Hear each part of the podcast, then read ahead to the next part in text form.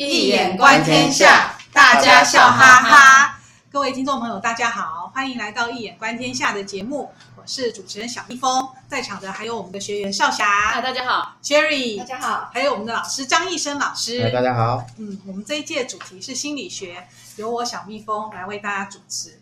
那《一眼观天下》的节目呢，提供大家跨领域的想象与思维，期望透过我们的节目，带给大家轻松愉快的时光。那今天呢，就由我们的少侠来提问。呃，大家好，我今天想要带大家了解一下一部很有名的电影，叫《心灵捕手》，这个大家应该都很喜欢。那我先跟大家介绍一下这个电影好了。主主角叫威尔，他是一个天才。你知道他天才到什么程度吗？就是麻省理工的教授出的数学题，那个不是一般的数学题，那个是你如果解出来，你已经具备诺贝尔得奖者的那种程度了。然后。麻省的那个学生都解不出来，竟然被一个学校的清洁工，就是主角威尔解出来。然后老师当然很好奇啊，到底是谁？后后来老师找到这个男主角，因为他是偷偷在走廊上把那个解答解出来，他就决定要好好陪着他。可是因为这个男主角呢，他平常就做着清洁工，你看他这么聪明，记忆力这么好，可是他做这么低贱的工作。然后他的好朋友是三个，也是做着很。很很低的工作，比如说那个搬运工啦，那个搬水泥，就是都这样的工作。然后有一天，他因为这个主角威尔，他跟他打了警察，然后要被关起来，要法院要把他关起来。他以前也常常常那个打架闹事，可是他聪明到什么程度？他都自己辩护，他都过关。啊，这次法官觉得他那个很恶劣，就不给他过关，就一定要把他关起来。然后老师这个这个麻省的那个教授兰坡。兰坡教授就决定去保释他，然后他跟那个威尔交换条件，他说：“我保释你，可是你必须每个礼拜来跟我学习数学，而且你必须接受心理智商。”好，那威尔就答应了，他就去接受心理智商。可是呢，他很贼哦，他每次都会研究研究那个智智商者心理师的背景，然后到了智商的时候，他就开始攻击对方，搞得那个心理师都不愿意治疗他。那没有办法，那个兰坡教授就找到他以前大学的室友，一个叫做肖恩恩。校校恩的那个社区大学的一个心理学的教授，然后他们就开始互相进行咨咨商跟治疗。可是呢，威尔又是又老毛病又犯了，他就第一次智商的时候，他就直指那个肖恩的那个痛处。他看到他墙上一幅画，他就说一幅在一个小舟在在那个大海汪洋中在那划船，一个人划船的背影，然后讲都断了。他就跟那个肖恩说，跟心理师说。你哈一定是哈遇到错误的女人，不然就是他出轨了。然后肖恩就很生气，就一把掐住他的脖子，叫他不准对他妻子不敬。原来呢，这个心理师他他妻子两年前过世，他很爱她，因病过世了。那自从他妻子过世，他一直在伤痛里面，没有没有回复过来。好，第一次聊这个威尔，所以第二次他就把他约到公园，然后好好的跟他谈。他说啊。我我想过了，你说的问题，你只是一个孩子，你你所有的知识都是来自于书本，你没有真实经历过人生，你没有去西敏寺看过他的天花板是多么的神圣，你也没有在一个你所爱的人的身边醒过来那种幸福的感觉，你都不知道，你根本不知道你在讲什么，你仅凭一幅画，然后就判定我人生，这是不公平的，就像我不能只看《雾都孤儿》这本书，我就来断定你的人生一样，那这些话。有打动到威尔的心呐、啊，他的那种，他平常就像刺猬一样，就慢慢心打开了，所以他们就继续就和平收场，然后继续第三次治疗。第三次，威尔他完那个心理师完全不逼威尔，他说等到你要讲话的时候再讲话。所以一个小时的治疗里面，他们四目相望，一句话都没讲。这太厉害。没错，心理这参禅，对他们用到中国的治疗法，那个要去问林汉武。那他们结果呢？再下一次，威尔就他就很自然的开口讲了他一些过往，比如说他交女朋友啦，然后心理师也指点他，他交女朋友，然后他不敢再进一步，心理师就指点他，就破题，就破破除他一些想法，就说你。你不是他怕他不完美吧？你你是不是怕自己不完美被发现？等等等等等。然后接着后来，威尔就遇到人生的一些大问题，比如说他真的不敢。他虽然有跟那个女他认识的女孩子再进一步交往，可是等到女生想要更了解他，了解他的家庭背景，他开始害怕。为什么？因为威尔是一个孤儿，他从小被虐待，身上都有伤疤，身上的那些长长的伤口都是被虐待而来的。他不敢，他怕那个女生总有一天会离开他，所以他都不敢讲。等到有一天那个女生一直逼问他的时候，他他终于很痛苦的吼出他的过往，吼完以后他就跟那个女生分手。哦，那个女生是哈佛的高材生，就跟他分手。分手的。那那一周里面，他也跟那个一直栽培他的那个数学教授兰坡教授起了争执。他竟然嘲弄那个数学教授的解答解答能力啊，认为说你根本解不出来，都是靠我。然后他把他原本要给兰坡教授解答烧掉，然后兰坡教授竟然很卑微的去地上捡，要急忙把那个火扑掉。他就是让别人在他面前这么卑下。你看他这么的天才，可是却这么残忍的对待他有恩的人。然后之后。肖恩是怎么开导他？他就问他说：“你有没有什么心灵的伙伴？”他说：“有啊，我的心灵的伙伴就是莎士比亚啊、福斯特啊、尼采啊。”然后肖恩那个应该应该去学哲学。心理师就说：“其实那个那个威尔看很多书啊，科学，他现在常才是在科学，可是他哲学、马克思什么，他都人文东西都有看啊，这些都是他的朋友。他但是心理师跟他说：‘可是这些人都已经死了啊，他并不能跟你对话啊，你。’”你生活上真正能跟你有一些交流，到底是什么啊？这些问题又让，又让那个，又让那个威尔有一些想象。反正他就是心理师，都是这种不会去逼他。虽然是兰波教授一直逼着心理师说：“你赶快哦，把他导到一个正途哦，让他去做一个适合他工作，比如说去国安局解密码，去哪个高高级的那个社会机构里面去解那种。”去担任那个要职啊，就只有他才能做的，因为你知道吗？他的天才就跟爱因斯坦一样啊，他只要坐在他该坐的位置上，他将可以改变世界。可是心理师他不这样想，他认为他精神生活比他那个工作更重要，比他有没有发挥才能更重要。他认为他的精神生活以及威尔是不是能够真正找到他的自己，这个对他来说是更重要的。那后来就在倒数第二次的智商，他们才。心理师才去翻看那个威尔的档案，那里面都是他小时候被家暴、被那个照片都这样不忍独处，因为他是孤儿嘛，所以他在寄养家庭都被一些养父家暴，所以他那种那种苦痛从小就埋在他的心里。所以当他翻开这些档案，然后心理师也跟他跟他坦诚说，其实他自己小时候也是被父亲家暴，就在这么温馨和谐的像朋友一般的那种气氛里面，心理师。说出了最重要的一句话：“It's not your fault。”刚开始讲的时候，威尔还这样，哦，I know, I know，就无所谓样子。他他就继续讲，他身体一方面靠近威尔，跟他的距离越来越近。“It's not your fault。”讲到大概第七第七次或是第八次，威尔已经不行了，他已经整个那不叫崩溃，那应该那个叫崩溃吗？还是反正他就大哭啊，抱着那个心理师大哭，整个就这样，好像整个破。你要说破茧而出或是崩溃，就整个都不一样了。然后他总共讲了十句，It's not your fault。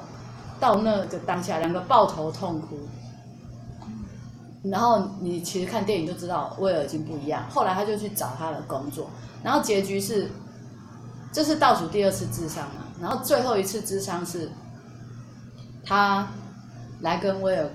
告别，然后也希望说，哎，不是，他来了跟心理师告别，然后我也跟心理师说，他们他希望以后还可以像朋友一样继续联络，然后心理师就留下通讯地址，然后跟他说他要出去旅行了，他决定告别。谁要去旅行？心理师，他决定跳出他的丧气之痛，他以前就是把自己封闭起来，可是他现在决定走出丧气之痛，他要出去旅行一阵子，然后结局就是威尔他也找到工作，不过他先暂缓不去工作，先去。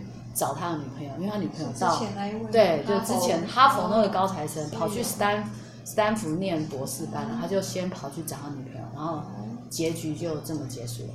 好，精彩精彩，对啊，Happy Ending 太好，而且很感人呐，其实很感人，所以很多人都很喜欢这部电影。那其实我第一个想要问老师的是。威尔他都去，因为他太聪明，他是天才，他都去攻击心理师。嗯，心理师本来是应该看出人家的内心，结果都被威尔看出来。嗯，这样子等于是心理师走下神坛。我觉得、哎、你讲的太严重了吧？真的让心理师听多难过。什么叫心理师走下神坛？戏里面而且心理赛被威尔治愈了，走出丧妻之痛。他前面修理了好几个心理师，都被他搞到说：“我不要再治疗他。”呃，应该是说心理师有做好事啊，所以他自己也得到了成长。对，我就说，当他心理师的权威被挑战的时候，他要再来治疗个案，那这样子会不会那种效果就不好？就像我们中国人，我们是中国人就会，华人就会比较信那个 cinema 嘛。对啊，这既然这个人在你面前已经不是别讲，别讲，别讲，你把它喝完。当这个人在你面前已经不是 Salen 了，他他之后对你的疗愈，或是他以后讲的话，个案还听得进去吗？我的意思是说，当心理第一个问题啊，当心理师权威已经被挑战了，那他这样子还能够治愈得下去吗？第二个问题要现在问。没没没没没没，你的问题那么难答，什么叫做心理师走下神坛？心理师走下神坛就 no way 了、呃、，no 死的，还是你要走下神坛？心理师被挑战的时候，被权威被挑战，那就 case 不要了。对啊，所以后来有两个的确是不要，可是这里面的那个主角小那个心理师他并没有不要，他回去是反省。重点来了，因为你今天今天这个个案看起来比较像是一种人文治疗嘛，哈，就是比较属于这个人本治疗的模式，也就是比较像是啊形而中的治疗。啊，因此，什么叫形而中？就是平等对待的治疗，它基本上是属于两，他们两个比较，我的感觉，他们像是一个两个孤儿的故事这样子。两个孤儿互相取暖吗？对，不是光取暖，而是因为透过彼此的相遇，有同理心。对，然后他以同理心为核心的这样的一个，呃，精神，把他们给联合在一起，然后逐步的去揭开个人心中的。黑暗的层面，然后逐渐的走向一个相互成长的路，所以基本上这是比较不容易看到的。呃，就是说，或者说一种非常理想性的一种，Rogers 他所提出来的个案中心理论里边，比较强调这种很不一样的东西。就是必须不但要有强烈的同理心，对不对？对。然后。而且要能够具有一种，呃，双体适用，就是不只是个案本身啊、接受到了这个啊、治疗师本身的一种疗愈，而是治疗师本身也可以从个案本身的治疗过程当中去发现到自我生命的不足，然后逐渐的去迎向一个更好的一种人生。如果以这个故事来讲，里边的这个。Goodwill 不，里面的这个 Will Hunting 啊，男主角，他跟这个 Sean 之间、Sean 之间的关系，其实是这一种。他们因为故事里有讲，他们两个人都是被凌虐的家族的家庭中诞生出来的那一种孤儿原型啊。所以，如果以原型来讲，如果从荣格心理学来讲，他们是属于孤儿原型的故事。那不是孤儿。Sean 的伤痛不在于那个家暴，是在于他妻子离世啊。他还讲了一句话，他说。如果你真的爱一个人，等一下，伤痛是另一个问题。我现在要讲的是，什么样的人可以治疗什么样的人的问题。嗯，也就是上一集我们讲那个爱情的问题，爱煞了对方的颠八卦，彼此要必须是志同道合的气场，它或相补，或是直接相应，相补或相应。如果没有这种气场，其实你不容易。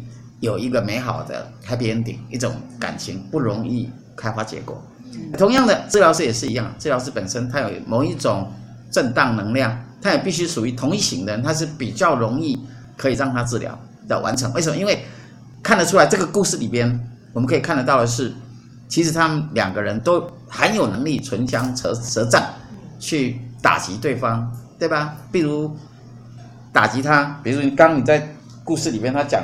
第一次见面的时候，这个威尔汉廷他习惯第一次见面一定是先给你下马威。他只有因为他读很多书，他很聪明，他很精明能干，他一看穿那个治疗师的心灵的创伤，或是看创伤是比较容易的，看缺点是容易的，对，就好像人像素，你看下去就很容易看到缺点一样。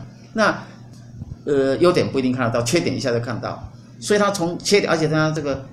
孤儿原型的人，基本上他们从小就受到很多的创伤，那我经常被人家谩骂种种，所以那满肚子的气啊，看到人这种，要像刺猬一样这样去刺过刺对方这种，基本上就是用这样来，你你我想你想想看，经常被欺负，你从小就被欺负的小孩，那你随时都有防卫心态，哎，防卫心态你自己就变成刺猬，随时就要先保护自己，要如何保护自己？攻击就是最好的防御，所以他们都采取攻击的模式，两个人都一样，他攻击他，他也攻击他。首先是这个，呃，那个 Will Hunting，他就先攻击这个治疗，Sean 这个治疗师说他看他的话里边如海上孤舟啊，他就已经看出，他就说你这个你一定是，啊、呃，要么就是妻子不忠，娶错人，会不会妻子不忠？对，妻子不忠，不然就就不然就是遇人不熟，情感上有创伤，他一看就看出来，然后让他就很震撼了，对不对？基本上他就说不下去了，是啊，好像就像被看穿这样子。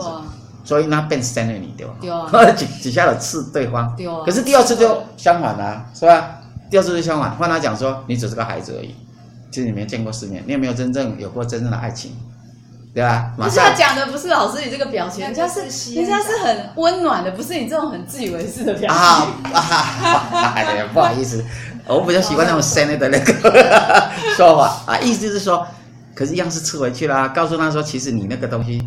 其实就在讲他的缺点嘛，是不是这样？一样的，你如果没有用这种方式来对话，你没有办法达成一种心灵共振的。可是我也很受用。从，对我就是说受用，为什么？为什么能够很受用？讲他缺点，他很受用。当然啦，哎，你那这都不懂啊。他的欠缺了。不，不是欠缺，这是一种神经语言学的优点啊。别人怎么说，你就跟他说，他有一种亲切感。哎，讲话叫阿萨里，阿萨里很喜欢阿萨里的。没错，他不是上一集那种用魔杖强迫的。哎，对，他是用导引的方式，这个这个，哎哎，步步为营这样子，一步去慢慢去打挑战，不是一下子可以变化出来的魔法。所以这个孤儿是比较累的，对？孤儿的处理比较累，他必须要逐步逐步去导引。所以，呃，把那个刺猬能够到最后能够打开，是因为他们两个具有一种，呃，一种能量的共布。应该是到第四次他才愿意打开吧。那是因为他们谈到谈到了爱情的部分，有关爱情的时候，哦、第四次是男那个威尔主动提起爱情的部分。对，那是他欠缺的部分嘛，他需要的部分，他心灵里边需要一种向上提升的那个动能的时候，嗯，他有点求助某种层次，啊，啊，这时候他就会愿意打开他的心房，啊、来来来求助这样子。所以基本上这种比较像是一种一种 encounter，一种缘缘遇了。因缘际遇、缘遇，这样两个就是两个，基本上这个故事，这个电影看起来，《心灵捕手》这个电影基本上像是一个两个孤儿的缘遇，也就是治疗师与治疗师与案主之间，其实上像是两个孤儿的缘遇。我说的是孤儿，不只是现实上的。相遇，因缘的相遇，缘遇，encounter，encounter，这要讲清楚。encounter，encounter，encounter，OK，E N C O U N T E R，这样子，所以，而这样它很容易产生共共布，而且甚至于走向，迎向他们的比较健康的未来，满，就是说各自走向，你看到最后 happy ending 嘛，因为。那个 Good and well Hunting 就去找他哈佛大学原来的那个女朋友，这虽然他跟他分手，可是他其实是喜欢他的。他不再是躲在那边自弃，然后过那种很低维的工作，然后根本上以他的智商这么高，能力这么强，他是过这样的生活，而是迎向他比较健康的一个未来。而因为在渐渐的导演之下，他愿意去寻找一个更光明的、比较符合他自己的身份、他的智慧，应该去。勇敢的面对这个人生，而同样的，也因为这次的治疗经验的一个 feedback，一种 reflective 的 feedback，一种反射的、反身而成的这样的一个一个疗愈里边，这个呃，Sean 他也走向这个，他想出去旅游，对不对？不再是过着像海上孤舟的。这样子的人生，所以这是个 happy ending 啊。哦，对，是 happy ending。不是，我觉得其中有一个很大的转折点，就是刚才少侠一讲说那个像跟他说，It's not your fault，好像魔法哦。对，它里面也有魔法，我们不要忽略了它里边讲了十遍的魔法。那为什么是十遍呢？就是要要咒语一样的十遍，十遍才有效。呃，对，因为十遍是什么意思？十啊，十全十美啊，不是啊，易经的卦是什么？履卦是什么意思啊？豺狼虎尾巴。对呀、啊，呃，no，实践天泽理，天履哦，天泽天语吗？实践天子没有天错语，天的语语言，对，从那里边他可以去。天的语言，对他讲出了一个天语，天语是一种超越了各种语言的负载的一种更高的一种智慧语。